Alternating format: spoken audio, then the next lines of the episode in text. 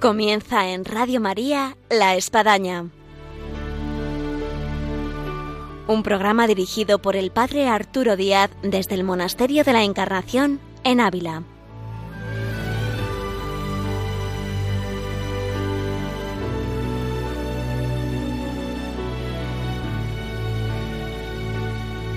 Buenos días, les habla el Padre Arturo Díaz, bienvenidos a La Espadaña. La espadaña del día de hoy tiene como tema la transmisión de la fe y queremos aprovechar que se encuentra entre nosotros uno de los grandes en transmisión de la fe, que es el Padre Gonzalo Carbó, con el cual vamos a conversar en lo que supone los oratorios y toda la gran obra que realizan en base a la transmisión de la fe, de manera especial en los niños. Así que este es un programa que a todos, sin duda alguna, nos interesa. Bienvenidos a este programa que ahora comenzamos.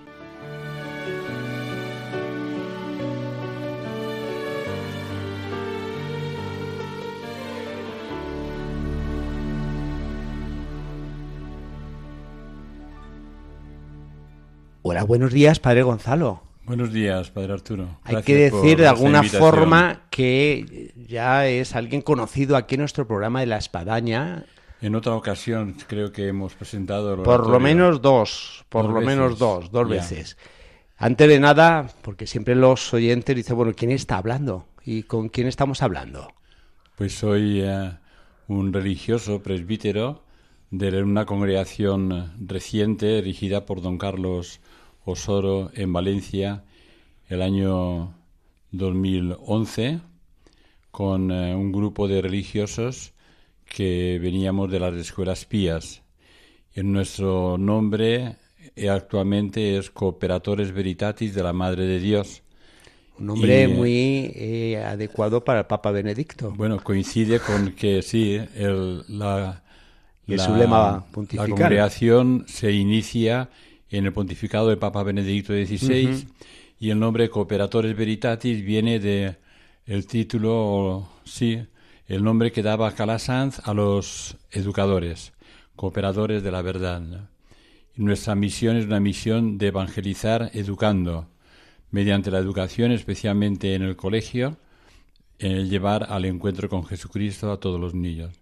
Bien, y aquí estoy en este momento es que nos parece súper interesante y por eso le he animado a acercarse a nuestros micrófonos, porque eh, todos, de alguna manera, eh, sienten el desafío o lo sufren de lo que es la transmisión de la fe. De aquellos hijos pues que, no van a misa, que no rezan, de uno que siente que los nietos están alejados, decir, oye, ¿qué, puedo hacer? ¿Cómo poder transmitir la fe? Y es, es, un gran desafío, es un gran compromiso, es, es una santa obligación. Entonces, eh, creo que este programa puede arrojar mucha luz para todas esas inquietudes, esas necesidades y esos problemas. Sí, yo el primer, eh, el primer reto que vivo, o lo primero que vivo es cómo crecer yo en la fe. Es lo que veo. Bueno, pues ese es el primer punto, ¿no? Que, yo tenga fe. Sí, crecer yo en la fe, sí. Que um, a la fe he sido iniciado, pero veo que hay mucho camino que hacer, ¿no? Sobre todo cuando mm, eh, he descubierto que no hay transmisión de la fe si no hay transmisión del amor. Y solamente en la transmisión del amor se puede dar la transmisión de la fe. Entonces, el gran reto, la gran esperanza, la gran humildad a la que el Señor me llama es a dejar que Él cuando quiera me conceda este amor creciente que será la la base y el núcleo de, la experiencia de fe que yo tengo. Y después mm, pasar también este amor y la fe que se apoya en el amor, pasarla a los niños y jóvenes, especialmente también entre adultos. Tengo un servicio también de acompañamiento de comunidades adultas, pero mm, es en esa, en esa transmisión del amor donde puede radicarse también la iniciación y la transmisión de la fe. Hay un aspecto, para Gonzalo, del cual podemos hablar, no cabe duda, que a veces ha quedado ahí eh, arrinconado y es el aspecto de la infancia, de la cual podemos hablar, pero usted quería mencionar un pasaje del Evangelio. Sí, sí. Es que yo las, de lo que puedo hablar más directamente es de esa transmisión de la fe, de esa transmisión del amor a los niños desde la primerísima infancia. Sí. Entonces, eh, yo veo que en la experiencia que nosotros hemos llamado Oratorio de Niños Pequeños, que se inició una gracia como gracia eclesial del Señor, que, de la que nos ha hecho, no sé, acogedores y también testigos, pues mm, ahí eh, lo que, lo que eh, aparece inicialmente es mm, una experiencia de iniciación a la fe que para mí reproduce el, último mandato o la, o la, misión que Jesús da a los discípulos. Cuando él suben a un monte en Galilea, el que les había indicado, entonces el Señor les dice, se me ha dado todo poder en el cielo y en la tierra. Id y anunciad el Evangelio a todos los pueblos, bautizándolos en el nombre del Padre y del Hijo y del Espíritu Santo enseñándoles a guardar todo lo que os he mandado. Y sabed que yo estoy con vosotros todos los días hasta el fin de los tiempos. Todos los aspectos de esa palabra yo los veo cumplidos en la experiencia de esta gracia eclesial que hemos llamado oratorio de niños pequeños. Primero que aparece el Señor Jesús con poder para todos, ¿no? Y esto especialmente también para los niños, porque yo, yo era el aspecto que quería subrayar. Sí. En razón de que se da mucho eh, hoy el día de que se deja un poco la infancia en la transmisión de la fe, argumentando el que, bueno, cuando ya sea mayor, que él, que él elija la fe. De tal forma incluso que no se bautiza al niño, diciendo cuando sea mayor que elija, eh, no se le lleva la catequesis. Y claro, te encuentras a veces, y tengo los casos, de gente que se viene a casar que oye, pues que es que, que, no fue bautizada. ¿no? Entonces, bueno, como que quieren retomar lo que no han recibido en 30 años, ¿no? Sí. Y por otro lado, a nivel de la pedagogía, te quedas asombrado que encuentras carteles de inscripción en colegios a partir de cero años. Sí. Donde como que es contradictorio, uno dice, oye, a nivel de el ámbito escolar, como que ya desde los cero años, qué bueno que puedas ingresar y cuanto antes puedas ir aprendiendo inglés, e informática y tantas cosas. Y el ámbito de la fe, como que bueno, quedas ahí en una especie de, de freezer, de congelador, y ya luego a ver si, si, si entras en calor y, recibes sacramentos. Es una perspectiva equivocada el dejar para más adelante lo que llaman o llamamos transmisión de la fe o iniciación en la fe, no iniciación cristiana equivocada porque el niño es un misterio, un misterio que se va comprendiendo a medida que uno se acerca a ellos y vive con ellos, es un misterio como Dios es también un misterio. Y en esa, con la palabra misterio estoy queriendo decir que hay realidades que no se pueden verbalizar, que no se pueden expresar, que el niño tampoco puede, eh, digamos, comentar, pero que él vive directamente, ¿no? De eso daría muchos, muchos ejemplos, ¿no? De cómo el niño descubre en, eh, en, el encuentro con el Señor, descubre realidades que uno no ha apuntado y sin embargo él las, las descubre. Entonces el niño ya desde el vientre de su madre es, mm, bueno, eh, forma parte del misterio de Dios y del misterio del hombre, que se nos escapan totalmente. Es mucho más lo que ese misterio contiene que lo que nosotros podemos conocer, verbalizar, expresar, eh, digamos, eh, convertir en pedagogía, es mucho más, ¿no? Entonces es muy importante que desde que el niño es concebido, el niño se ha introducido en la relación con el misterio de Dios. Pues claro, al principio será pues eh, viviendo los papás, viviendo los padres, el misterio del Señor, eh, del cual participa este niño que está en el vientre de la madre. Pero después, cuando nace, inmediatamente es incorporado a todas las experiencias y expresiones de esta relación con el Señor que los padres han llamados a vivir. A mí se me, viene la palabra de, de, Pablo en el aerópago de Atenas, cuando recoge este texto de, de los propios griegos, ¿no? Eh, en Dios, en Él existimos, nos movemos y somos. estamos dentro de Él siempre. Y em, a esto, a esa experiencia de vivir dentro del misterio de Dios, en el seno de Dios, la creación está dentro del seno de Dios, el hombre creado, el niño que acaba de nacer está dentro del misterio de Dios. En esto, a esto el Señor añade el, el anuncio de Jesucristo, de un hombre que ha resucitado. Y que lógicamente, pues a los intelectuales no, a los inteligentes y sabios esto no les llega, lo dejan para otro momento, pero nosotros hemos visto con los niños ya desde la primera, primerísima infancia que son capaces de un contacto con el misterio. De hecho, nosotros, en esa experiencia del oratorio, trabajamos ya con niños eh, en los colegios desde tres años, tres, cuatro y cinco años.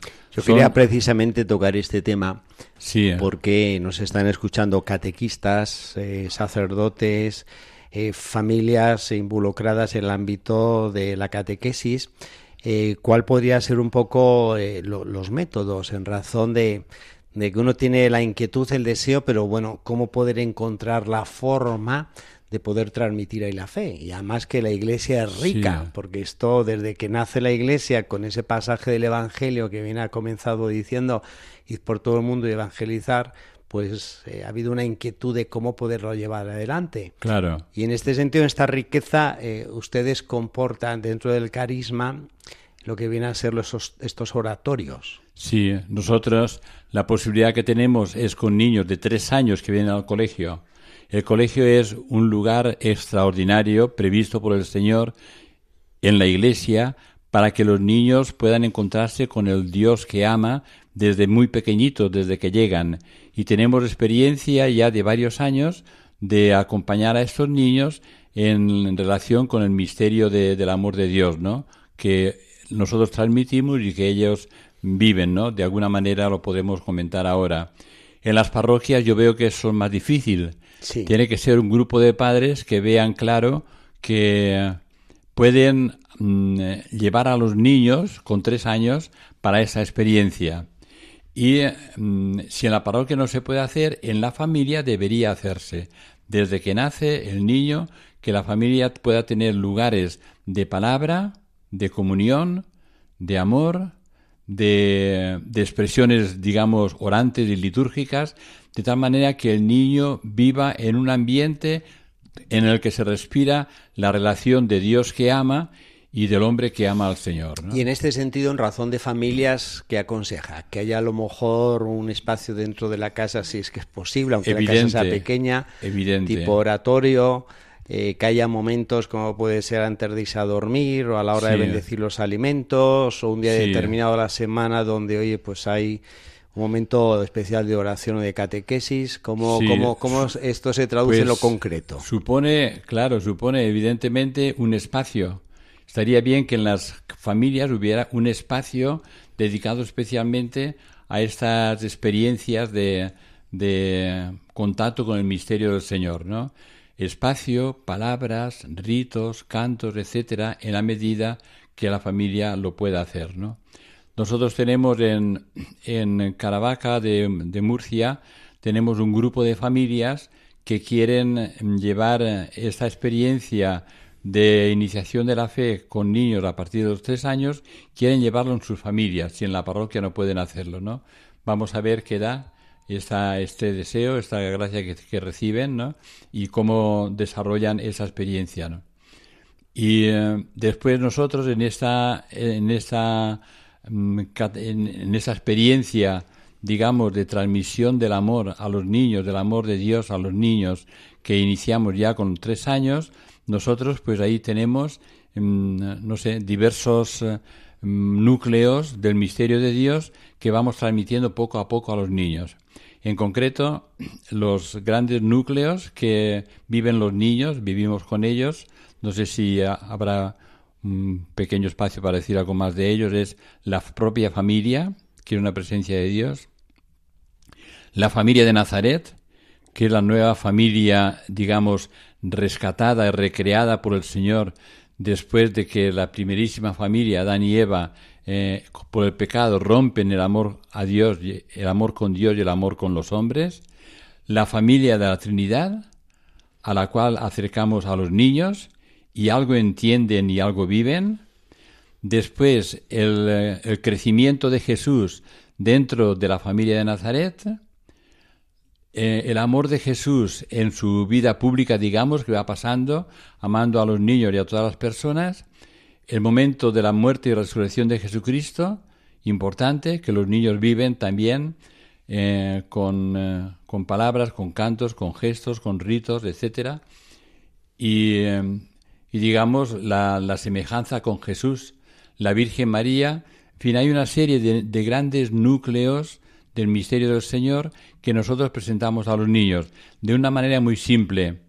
Esos niños no son capaces de grandes reflexiones ni de memoria de, de las reuniones anteriores así al detalle, pero sí son capaces de escuchar el misterio que se les anuncia, ¿no? Por ejemplo, decimos, hoy Jesús nos va a hacer hermanos. Y todos dirán, contentísimos, hoy Jesús nos va a hacer hermanos. Entonces, eh, esta comunión con Jesús como hermano se va a hacer en tres reuniones en las cuales aparecerá Jesús abrazando a, los niños, Jesús bendiciendo a los niños, Jesús imponiendo las manos a los niños. Y a cada niño se le preguntará si quiere ser hermano de Jesús, dirá que sí, y ese abrazo final que hará el presbítero en nombre de Jesús revestido para que se vea que es algo diferente a un hombre cualquiera, este, este abrazo de Jesús les confirmará en que son realmente hermanos de Jesús. Y ellos, con toda evidencia y con toda contundencia, dirán, ¿quién es tu papá? José. ¿Y tu mamá? María. ¿Y tu hermano? Jesús. Sí. Lo dicen, eso especialmente en niños que tienen familias rotas tiene una importancia enorme. Me imagino. Porque han encontrado el lugar donde el hombre puede descansar, porque el hombre ha sido creado como familia. Y si la familia se rompe, eh, cada miembro de la familia se rompe también, ¿no? Entonces, en esta experiencia que hacemos con los niños de 3 a 5 años, hay un anuncio de un misterio del Señor, los niños lo repiten, se les explica un poco, se les da un canto para cantarlo, y luego se les invita a que se incorporen a ese misterio. ¿Cómo lo harán? Pues con un gesto, con un rito, con un canto, con unas palabras, con, eh, con un pequeño, eh, no sé, un rito que ellos mismos improvisarán, etcétera. De tal manera que las reuniones se reducen a confesar un misterio del Señor, a conocer algo de Él, a vivirlo y a expresarlo en una respuesta personal que incorpora al niño a este misterio.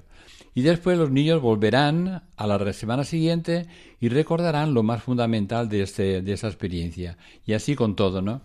Y en esta experiencia tan hermosa que nos está relatando de la transmisión de la fe a los niños, de 3 a 5 años, por lo que está contando, sí. ¿qué, qué, experiencias tiene Padre Gonzalo en lo que es la espontaneidad de los niños?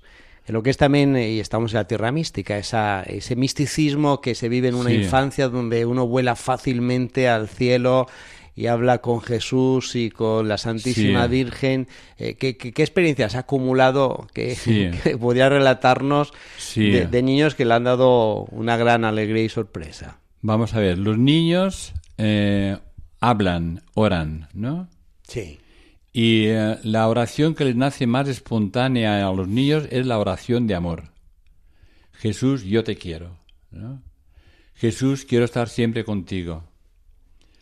Jesús, quiero bajarte de la cruz para que estés en mi corazón. Todas estas son oraciones que usted ha escuchado en niños. He escuchado en niños, exactamente. O sea, la primera oración que nace al niño es la oración de amor. ¿Qué es lo que dicen los místicos? Uno dice, bueno, qué cosa tan, simple dice. Por eso, pues hay que remarcar el misticismo de la infancia. Jesús, yo te quiero. Bueno, es que eso es lo que dicen los místicos en el fondo. Sí, sí, sí. Luego, la oración que nace también, eh, digamos, en segundo lugar, diríamos, por, por su frecuencia, es la oración de acción de gracias. Gracias por hacerme hermano tuyo. Gracias, Señor, porque has muerto por mí. Gracias, Jesús, porque has resucitado y me has levantado, ¿no? Y luego... con esto que estamos escuchando, yo creo que hay muchos oyentes que están animadísimos a poner en práctica lo que aquí está relatando Padre Gonzalo. Bueno, a ver si, logro de mi nieto esto, si logro de mi hija esto, de mi sobrino, en fin. Es fundamental porque la edad en la que el hombre está más abierto a ser querido es la primerísima, primerísima, primerísima infancia. el niño nace como fruto del amor que ha vivido en el seno de la madre, que le ha cuidado y lo ha acariciado en todos los centímetros cuadrados de su piel, ¿no? Ha estado continuamente acariciado. Y cuando el niño nace, lo que está postulando es esta caricia. De ahí la importante de la caricia de la mamá y del papá en los primeros días, ¿no? Entonces es importante desde, desde que el niño nace llevarle a esta experiencia de ser querido por el Señor. Entonces, si la edad más importante para ser querido es esa primerísima infancia, quiere decir que ahí ha de volcarse la familia y la iglesia, para que los niños reciban de la familia y de la iglesia el amor de Dios y el amor según Dios. Y entonces esos son los primeros años. Empezar a hablarles de Dios que ama, de Jesús que ama, cuando tienen siete años, que es una edad más bien moralista en el niño, que lo que eh, lo que a él le atrae lo que tiene que hacer. Eh, está bien, lo que está mal. Exactamente. Nos hemos perdido eh, la primera etapa en la cual el niño lo que necesita y, y acoge es ser amado. Entonces se empieza muy tarde la catequesis.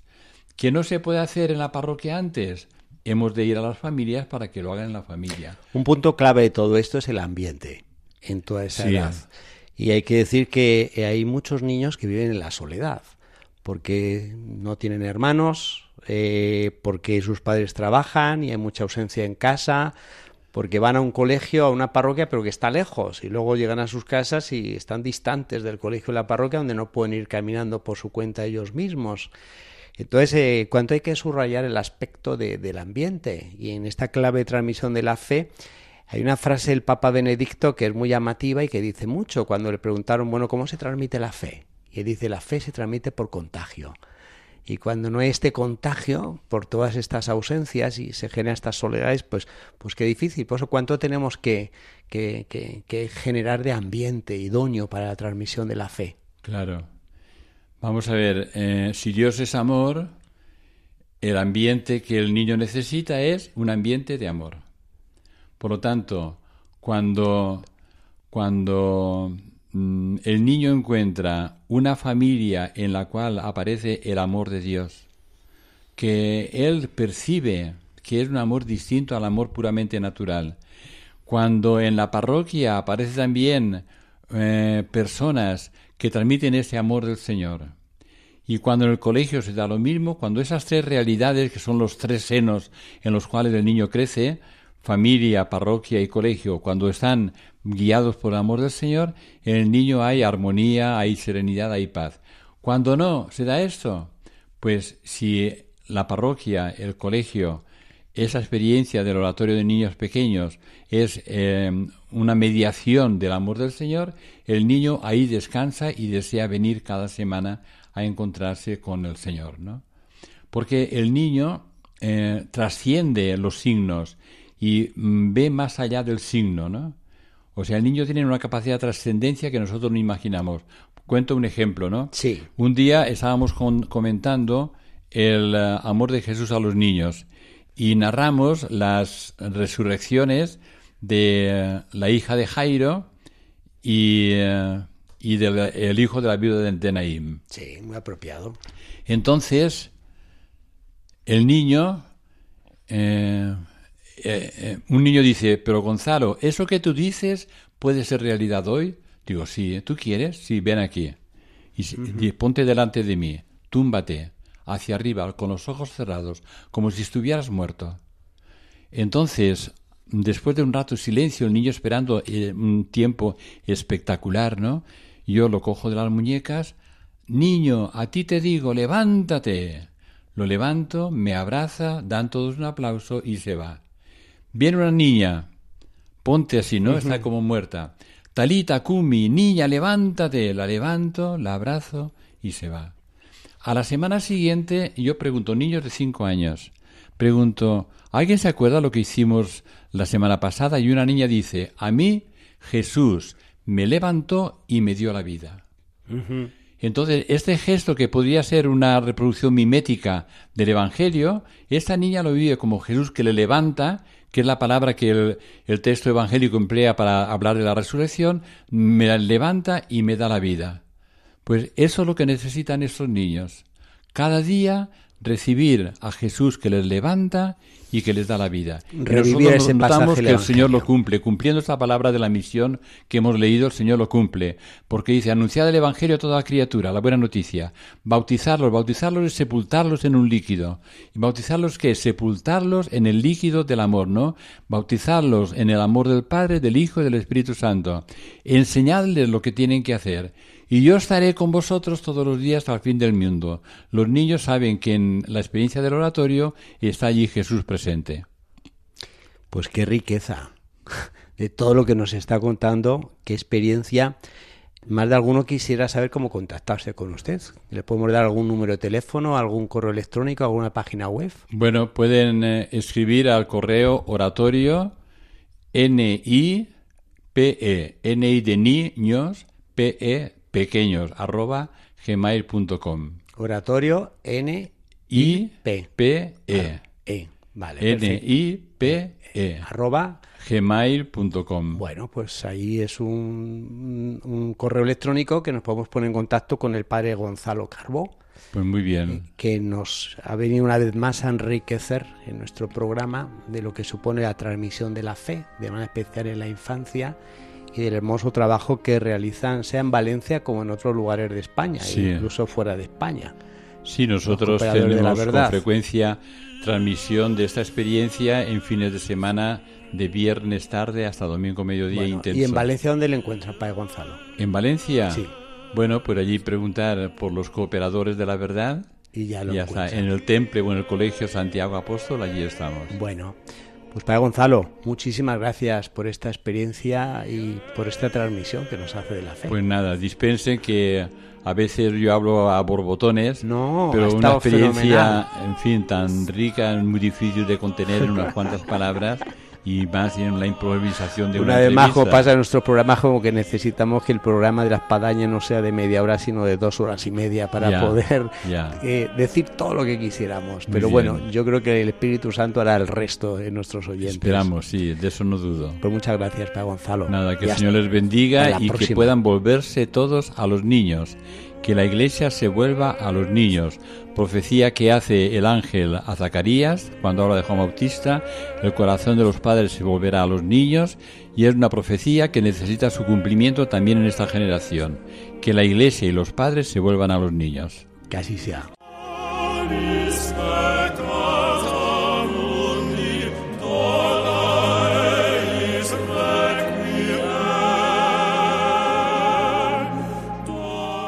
Al final de nuestro programa de la espadaña con el padre Gonzalo Carbó, sacerdote en Valencia de los cooperadores de la verdad, que nos ha podido pues dar estas líneas de lo que es la transmisión de la fe de manera especial en la infancia. Con ellas nos vamos y les esperamos hasta el próximo programa, Dios mediante, aquí en Radio María, en la espadaña.